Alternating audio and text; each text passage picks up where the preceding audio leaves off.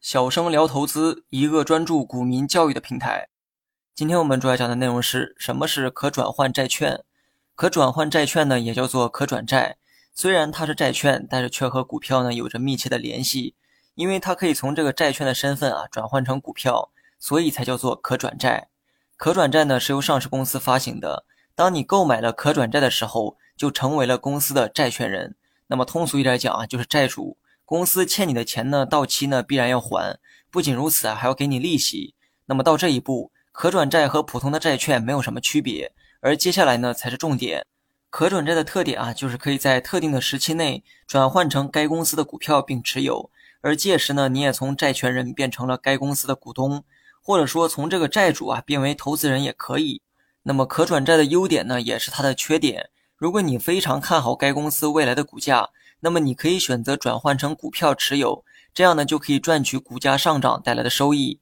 那么走到这一步，你持有的资产呢已经完全是股票性质，债券呢已经跟你没有任何关系了。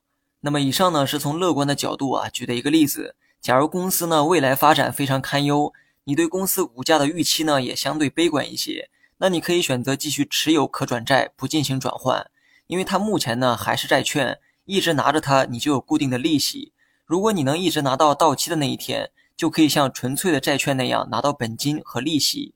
而这些呢，是可转债的优势，既能保本，也可以有机会让你挑战更高的收益。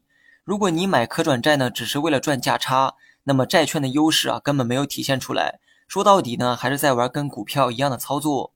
以上呢是可转债的优点，至于缺点呢，也很好理解。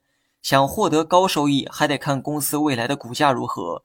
一旦你对公司未来的判断呢出现错误，转换成股票之后，同样要遭受价格下跌带来的风险。如果你选择不转股，想一直获得固定的一个利息收益，而可转债的这个利息啊，其实要比纯粹的债券利息呢低很多。所以你如果一开始就想要稳稳的幸福，还不如去购买普通的债券，哪怕是这个银行的定期理财，它也会比可转债的收益要高。好了，本期节目就到这里，详细内容你也可以在节目下方查看文字稿件。